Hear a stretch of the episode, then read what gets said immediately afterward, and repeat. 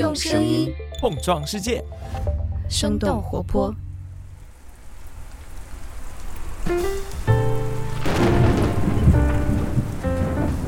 大家好，欢迎收听《声东击西》，我们一起用对话来发现更大的世界。我是徐涛，我是 Amanda。对，今天和我坐在一起的是我们《声东击西》的监制 Amanda，所以说明我们又要来点儿不一样的了。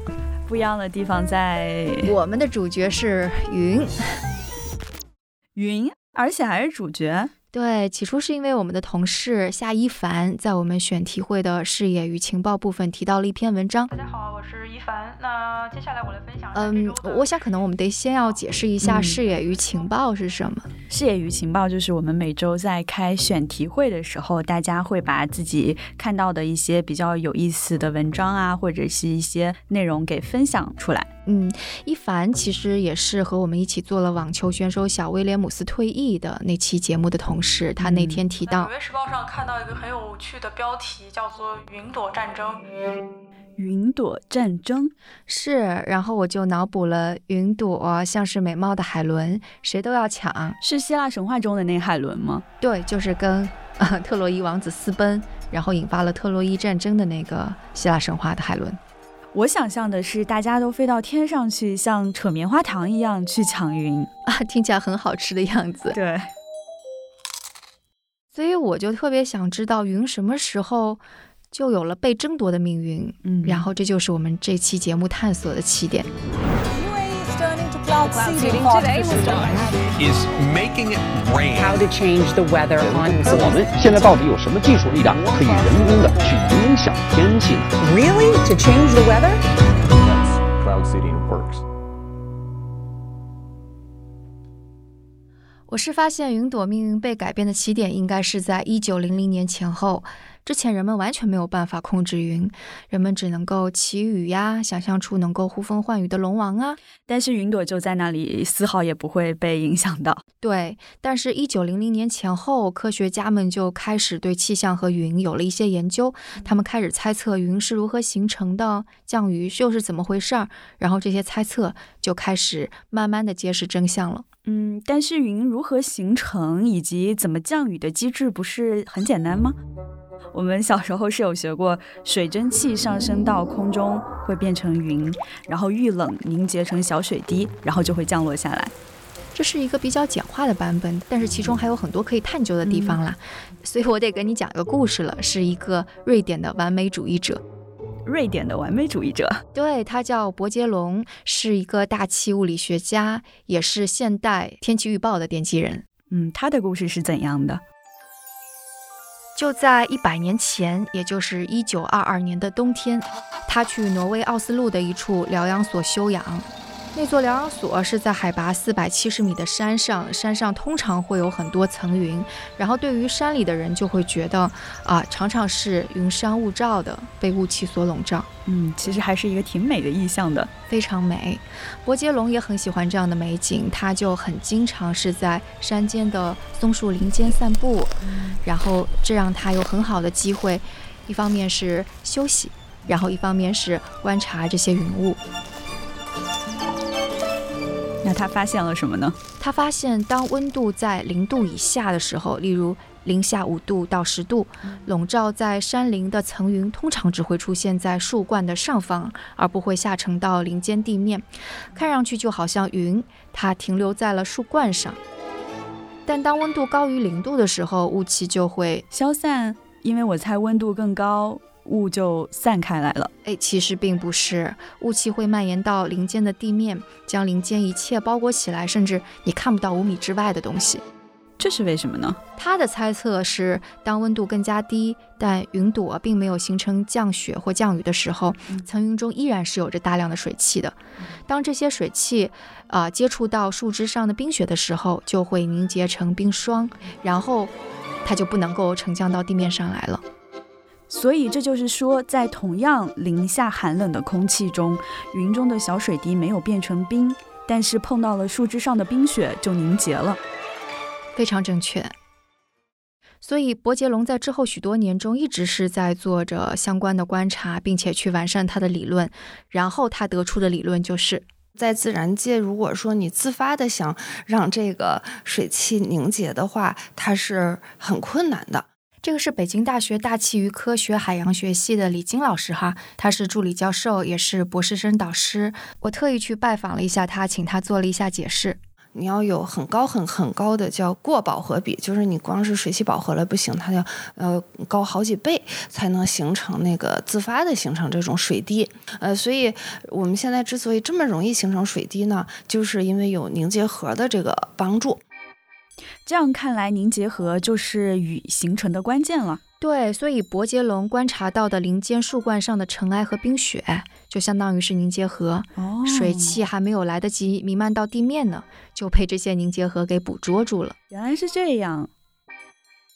后来，很多科学家也是证实了这个理论，然后发现可以扮演凝结核的角色，可以是空气中的尘埃、海洋上空的海盐小颗粒，或者是空气中的小冰晶。嗯，所以这样看来，凝结核对于下雨来说非常重要。但你刚刚不是在说云的命运吗？怎么又扯到凝结核了？啊，就是因为你知道了凝结核对降雨的作用，人类就可以想办法给云来点凝结核，然后就可以操纵和控制云了。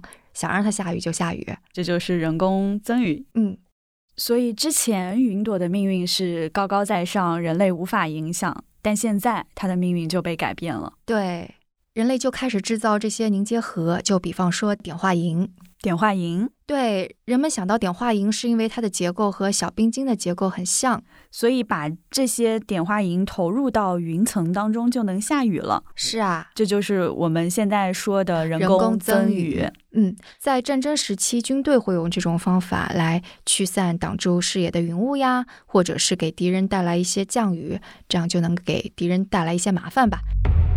Before asking Americans to fight and die。就比方说，一九七二年，《纽约时报》披露出来了美军的一个秘密行动。The war in Vietnam。他们是在越南的上空投放了大量的碘化银，希望能够带来很多的降水，引发洪水，意图淹没胡志明小道。没想到还能这样。对。后来战争结束后，人们会在干旱的时候用这种方法来催雨，哦，让农田得到更多的浇灌。对，或者是在重大的赛事之前让雨提前下下来，确保赛事的当天晴空万里。这就有点呼风唤雨的感觉了。对，所以云朵被人操纵的命运，其实就开始于一百年前瑞典气象学家伯杰龙在林间散步的那个冬天。对，就是开始于一百年前。而且你去感受一下“人工增雨”这个词的英文，cloud seeding。cloud seeding，对，seeding 就是播种的那个 seeding，播撒种子。对，就是说我们可以将凝结核像种子一样种到云里边，然后就能够长出人类所需要的雨水了。这个单词会让我想到，云可以像农作物一样被人类所驯化和改良。哦，我喜欢你说的“驯化”和“改良”这个词。嗯，但回到我们开头说的中东国家的抢云大战。我其实还是特别想知道他们得怎么抢啊！我也特别好奇，我想知道他们是不是真的像抢海伦一样需要派出远征军呢？对，所以我就开始寻找中东地区可以解答我问题的人。所以你找到了吗？我是先是去上了 LinkedIn，然后搜索关于 Cloud Seeding 相关的人吧。Cloud Seeding，对，我在 LinkedIn 上发现带着 Cloud Seeding 标签最多的人其实是主要是在美国。Seeding Project Manager。人工增雨，然后其次是中东地区，这人是在伊朗，Modiza Halili。对，你看这些人，他们有些是来自于伊朗，有些来自利比亚、迪拜啊什么的，是利比亚的大气中心，国家大气中心。然后我还发现他们的工种特别有意思，有些是飞行员，还有雷达专家，还有雷达专家。对，是，嗯，听上去有种抢云大战的意思了。给他发一封。邀请，但很可惜，他们没有一个人在 LinkedIn 上回复我的邀约。他们大多数都超过半年没有上 LinkedIn 了，所以，我失败了。但我是找到了国内的一位专业人士，可能就是很多人眼里就是人工增雨，就是朝天上打一炮，晴空万里，可能就瓢泼大雨了。这是吉宗伟老师，他是浙江绍兴的一位气象局官员。就是民众啊，包括媒体记者，一不小心就会把人工增雨说成人工降雨，感觉我们可以呼风唤雨、雷公电母那一类的，这种我们解释一下就好了。按照他的说法，想要翻手为云、覆手为雨的第一步，就得找到一朵合适的云。可能我们到现场，我们监测不到合适的云团，或者我们之前预判错了，那我们就要等下一波云团。没有合适的云，一切都不会发生。前前后后我们最长的时候有过二十四甚至四十八小时的蹲守都有过。就像特洛伊战争的发生，一定是因为有一位特别漂亮，连希腊众神都为其美貌所倾倒的海伦。海伦，对。那有了合适的云朵之后，有好几种方法可以翻云为雨。第一种方法比较简单，是地面烟炉。这种方法呢，我感觉就像古代人在祈雨的时候给雨神烧点纸呀、烧点香啊，但背后是有科学依据的，因为这一次烧的是碘化银。你在开玩笑？没有，我是认真的。具体是这样做的：我们一般把烟炉设在迎风坡，迎风坡有上升气流嘛，带动这个我们叫烟条，烟条里也是碘化银这些催化剂，然后把它点燃之后，这个上升气流会把这个我们催化剂。带到这个云团里面去，然后碘化银可能就会跟云朵结合，达到增雨的目的。相当于是烧了一点凝结核给了云。嗯，好吧，这种方式感觉云虽然命运被摆布了，但还是有点神灵的待遇的哈，它还能有香火。是的，那第二种方法有可能你会大吃一惊，是火箭弹作业啊，火箭弹。整个浙江地区啊，已经发射了两千五百一十四枚火箭弹。气象部门会把火箭弹设在火箭炮架上，就是一个炮架上最多可以装四枚或者装八枚这个情况。里面装的也是像碘化银这样的催化剂。一般来说，一分钟左右就可以把它都发射上去。而且对付云的火箭弹还有两种，一种是那种叫散降式的火箭弹，就是播撒完之后它会慢慢的降落到地面的。那还有一种呢是自毁式。它在空中会爆炸，爆炸成微小的细的粉末。其实它的原理就是火箭弹要对准最合适的呃那朵云，这样它就会比地面烟炉更准确的把碘化银这样的催化剂送到云层当中。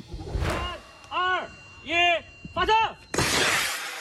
但这样听起来比烟炉还是危险很多的。是的，因为这个火箭弹是属于这个民用的爆炸物品。是受到这个公安部门的重点监督管理的。那除了地面烟炉和火箭弹作业之外，还有第三种作业方式，就是飞机作业，就是更直接嘛，它会携带这个催化剂，直接飞到对应的需要作业的云团里面去，然后把它播撒出去。啊，这样，我感觉这里的飞机作业可能更加偏向于 cloud seeding 的本意，听起来就是用飞机来播撒种子，对吧？对，没错，它更加的精确。但是呢，也对空域的要求更高，动用到了大范围的这个空域。所以在经济比较发达的地方，民航航班比较多，就不太会用飞机作业的方式了。就比如说，整个浙江省都不会用飞机作业的方式来进行人工增雨。在大部分的时间里面，是很难协调出这么大范围的空域的。所以这也是侧面印证了为什么我在 LinkedIn 上搜的时候，就会发现那些中东和人工增雨相关的人很多都是飞行员，还有什么雷达观测员啊之类的。对，还有火箭弹作业人员。嗯嗯，对，我就看到媒体上有报道说，伊朗等国家甚至会让一些部队时刻待命，然后当观测到一个合适的云的时候，飞行员需要立刻起飞，就不管是白天还是晚上吧，他们得去执行人工增雨的任务。那听上去就确实是军事化的抢云行动了。嗯，对，而且也的确是有危险的。什么危险？我不负责任的来拟人一下哈，就是云会反抗。云要怎么反抗呢？那这得找一个飞入到云中的人说一下。而且恰好我是采访到了这样的一个人。I am Professor Danny Rosenfeld. 这位说话的呢，就是丹尼尔·罗森福尔德教授，他现在是在以色列的希伯来大学任教。他其实三十多年前开始就已经在研究降雨的机制了，而且他一直是想搞清楚我们人类是不是可以非常精确的知道我们能够从云里边挤出多少水分来。然后也是因为需要进行精确的测量嘛，他就需要和飞行员一起飞到云朵中，而且不光是在以色列的云朵中飞，他还会飞到美国的云朵中啊，还有南美的、泰国的、印度的，在全世界的 云朵里面旅行，听上去好像很好玩儿。可能不能说是好玩儿，因为其实还蛮惊险的。惊险。他发现一些云的核心存在着非常非常强烈的对流和闪电，所以他和飞行员们会比较避免飞到这样的地方。他们会挑选那些年轻的、还正在形成中的云。而且最好是那些看起来比较独立的云，比较能够看得清它的边缘，这样你就可以看到你是从哪儿飞进去，又能够预测从哪儿飞出来。如果没有事先做好这样的观察的话，就很可能会有麻烦了。那在天上出麻烦可是个大麻烦了。对。然后飞到云里之后，你可能还会遇到突然而来的垂直气流，这些气流会让你坐的飞机像是个升降电梯，不断的上上下下、上上下下的。啊，可以想象坐民航飞机的时候，飞机在颠簸的那种感觉。对啊，然后这个时候如果谁没有系上安全带，那就糟糕了，因为下一秒。你可能会发现自己撞到了飞机的天花板上。Oh no! It can be, let's say, interesting. That's the not dangerous. No, not really. 不过每次教授还算是有惊无险吧，没有发生过任何意外。他甚至在美国德州的一次作业中，是在云朵中发现了零下三十八度的液体水，这一点还被载入了吉尼斯世界纪录。零下三十八度的液体水，对，好神奇的学术研究经历呀！但并不是每个人每次飞行都这么顺利哈。你还记得我们刚刚说到一百年前那位改变云朵命运的科学家伯杰龙吗？那个瑞典气象学家，对，他的同事加好友卡尔维根也是一个气象学家。嗯，一九二五年的时候，在一次飞行观察中，其实飞机就出了问题，然后他就去世了。然后这一点，他也是直接影响到了波杰龙。波杰龙虽然后来一辈子都在观察云朵和气象，但就再也没有飞上过天空去近距离的观察云过。唉，但我感觉大家对云其实是越来越了解，然后有些国家还在抢云，所以我是不是可以理解说，人工增雨的情况其实是越来越多了？不是啊，啊？去年以色列就停止了他们的人工增雨项目，就不用人工去干预云朵了。为什么？难道他们是发现人工增雨开始变得没有用了吗？也不是。教授明确说了，人工增雨还是有用的。他给我解释说，就是虽然我们知道它是有用的，但是自然环境其实很难像实验室里边一样去控制很多的变量。所以他们虽然每一次都收集了大量的数据，但是会发现这些数据彼此之间其实波动还是挺大的，就没有办法呃非常精确的知道做完一次人工降雨之后，准确能够带来的降雨量究竟是多。上是不是有一些变化是其他气候因素带来的？嗯，比方说哈，像教授给我一个例子是，如果突然一大团带着冷空气的巨大湿润的云团过来，那也是会带来额外的降雨的。那这就不是人工增雨带来的了。所以以色列的科学家和人工增雨项目的执行者就会觉得，他们也不知道这个人工降雨。是不是真的经济？这个意思就是说，人工降雨付出的成本和你得到的降雨量是不是划算的？还算了一笔经济账在这里边吧。哦，所以以色列就开始转向了海水净化，因为可能用海水来得到啊更加可控。对对对。嗯，所以这样听下来的话，是科技在发展，然后科学家们其实也是在不断的探索，但是人类还是没有办法完完全全的搞清楚，他们能在多大程度上去掌握云的命运。也对，也不对，也对，也不对，这个要怎么说呢？因为可以这么说哈，就云的命运，只要在有人的地方，已经被彻彻底底的改变了。只要在有人的地方，也就是说，不仅仅是科学家和人工增雨作业的人，对，甚至是你和我啊。对，这个也是那位以色列的教授罗森福尔德教授跟我说的。嗯，他早在两千年的时候，其实是发表了一篇论文，说人类的污染物。正在影响和改变着云，然后这篇论文其实还蛮厉害的，因为发表在了 Science 上。但人类的污染物会怎么影响云呢？嗯，具体的原因其实教授跟我很详细的解释了一下，但是我想可能刚刚大家听到了他的以色列口音了，比较难懂，然后里边也有一些术语吧，所以我还是想请北京大学的李金教授来代为向大家解释一下。呃，所以就是。这个气溶胶它能够帮助云哦，我先科普一下哈，这种每天都在影响云朵的污染物，在科学家这里是被称为气溶胶。气溶胶是不是这个术语还挺熟悉的？因为气溶胶它的定义就是悬浮在空气里的这种颗粒或者液滴。气溶胶，我总感觉是不是像胶水一样的东西啊？黏黏的哈。嗯，对我之前也这么觉得，但李金教授说，啊，其实也没啥特殊的，就是因为咱们大气里边的话，那最主要的是气体分子是吧？就是氮气、氧气和别的什么气体。然后除此之外，它也有点这个所谓的这个杂质的这些东西，就可以认为它们都是气溶胶。嗯，而这些杂质是可以成为凝结核，对吗？对呀。这个这个气溶胶它能够帮助云的形成，呃，有比较多的气溶胶的时候呢，它就会让云更容易凝结成这个云滴。所以你看，是不是这个还挺矛盾的？因为一方面我们是费了好多钱、费老劲儿了，要把碘化银作为凝结核，又是火箭弹，又是飞机的放到云当中去，但是人类什么都没有做的时候，却已经排放了各种各样的污染物。然后在每个地方无时不刻都已经变成了云的凝结核，因为你有一个气溶胶，它就形成一个云滴，所以你的气溶胶多了，形成云滴就多了。但是，比如说你的水汽总量如果是一定的话呢，那么你就得分散在更多的这个液滴上，导致它每个液滴的含的这个水的量呢就会减少。啊？什么？听起来是不是有点像数学应用题？嗯，我来再说一遍啊，就是水汽的。数量不变，但是气溶胶多了，凝结核多了，那每个小液滴的里面的水分就会减少。哎，你的这个除法做得很好啊。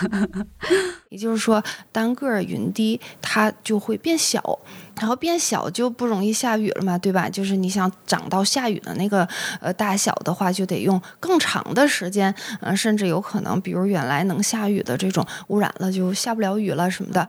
等等，让我再捋一下这个逻辑哈，就是之前人类去做人工增雨，是想要给云增加凝结核，来达到降雨的效果。嗯，但是因为现在污染太多，气溶胶带来的凝结核太多了，所以反而云滴在变小，它变得更难下雨了，或者说不下雨了。对啊，这个的确也是我没有想到的，是吧？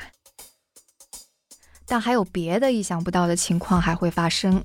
什么情况呢？就比方说哈，我们再来做个数学应用题。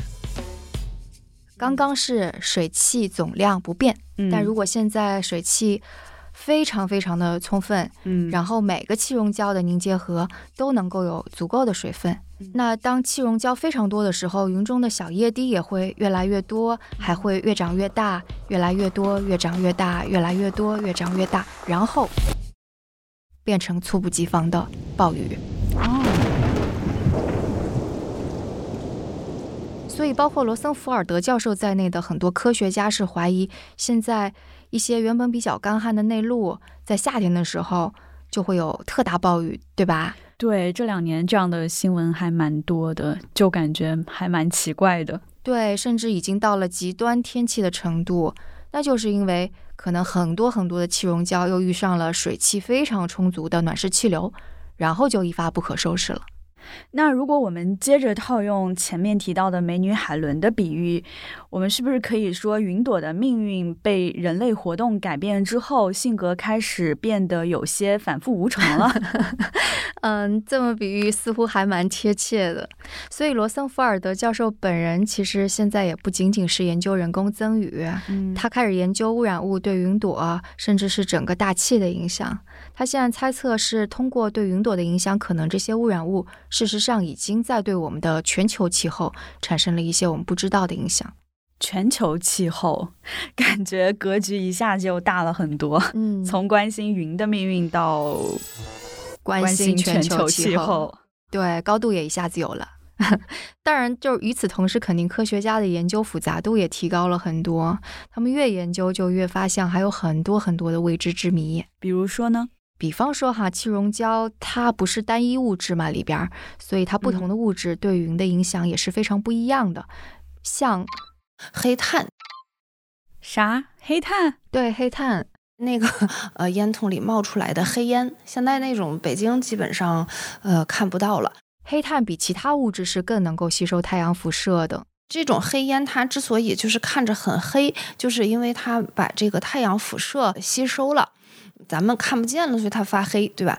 当它吸收了大量的太阳辐射之后，它会变热，同时也会加热周围的大气，这样你这个水汽，呃，就会比如本来能凝结成水滴，它一加热就蒸发了，这样导致它就不容易形成云了。而且和罗森福尔德教授当初遇到的问题一样，就是科学家们也还是无法精确的去测量气溶胶中的不同物质究竟会对云朵产生什么样的影响。呃，比如说我这儿有了排放了一些吸收性的黑炭，那么是不是云减少了？减少多少？其实也是在自然界中你很难观测出来的。比如说我这儿本来形成云，但是同时又刮来了一些北风什么的，呃，又给吹散了，就是它都是有可能的。你感觉变量太多了，可不是？然后科学家也并不知道云朵。又对大气产生了什么作用？呃，一般来说是这种低云，就是呃厚一点儿的、比较低的这样的云呢，嗯，它会产生一个这个就变冷的这种作用。但另外一种云却会产生变暖的作用啊，又变暖了。比如说，就主要就是卷云，它呢。其实是会起到变暖的作用，因为这个含有大量的水和水汽，然后水和水汽其实它们也是温室气体，是吸收红外辐射最多的成分。嗯，它一般我咱们不跟它叫这个温室气体。我感觉听上去好复杂，我有点开始云里雾里了。好吧，那我们就不说更加复杂的了，我就觉得大家的大脑都被我们搞乱了。嗯哼，反正下次当你抬头看云的时候，你就知道云朵它已经不是从前那朵云了。而且似乎可以这么说，我们每个人的活动都可能在影响着天上的云朵们。嗯，我们自己都还没有意识到。而且在这种没有意识到的情况下，我们已经想要去影响它、利用它、控制它。对，但我们可能想要获得的云朵中的那些雨水，未必就是我们所预期的。那这样的话，我们整期节目探索下来，有一种。云的罗曼蒂克命运消亡史的感觉了，哇哦！但我们的节目还没有结束哈。云的命运虽然飘忽不定，但是我们听众票选出来参加直播的嘉宾已经确定了。这个转折太生硬了吧？嗯，但的确，我们现在要给大家汇报一下生动胡同周年活动的进展了。经过大家投票，呃，会和我们做连线直播的嘉宾人选已经揭晓了。嗯，然后票数最高的是戴锦华老师和方可成老师，此处应有欢呼！哇哦，对，但是其实啊，之后还有像李如一啊、马伯庸啊，票数也都差不多，其实就五票之内的差距吧。对，可以说还就是有点挺接近的。对，挺接近的。嗯，但这一次其实我们还有一个小小的失误，就是我们其实是不小心把戴锦华老师列在投票的那个返场嘉宾里边了。对，但其实他没有做过我们的节目。对，然后还有听众来问说，戴老师参加过《声东击西》的哪一期节目呀？就不存在的一期啦。嗯，对，所以我们在这里也要说声抱歉。但无论怎样，戴老师的得票数依然是最高的。对，所以我们接下来也会去紧锣密鼓的去邀请他吧。嗯，我自己也是非常的期待了。嗯，然后我们还有小伙伴开玩笑说，也要谢谢胡锡进老师。对，因为给我们带来了很多紧张又欢乐的气氛。太紧张了，我觉得主要是一种看热闹不嫌事儿大的气氛。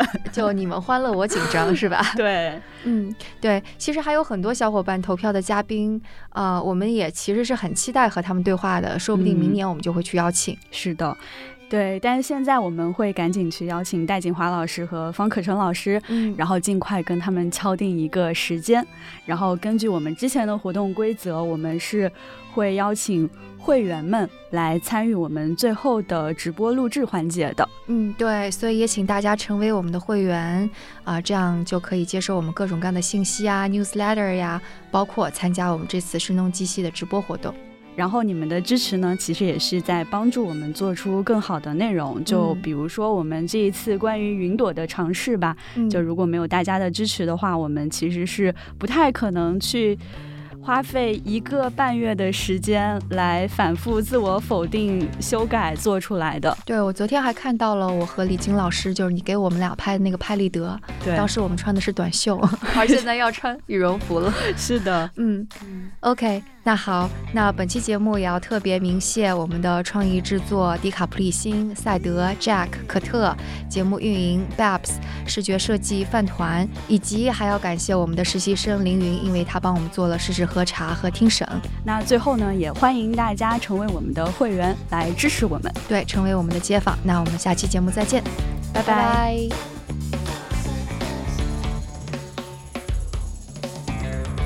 在那里之后的呀，没有录上。全程没录上吗？对呀。啊？没事没事，咱们再录一遍。哦，是不是因为我这个没开啊？不对啊，这个没开了。录上了，录上了，录上了，吓你的。啊！别吓我！救命啊！吓到我！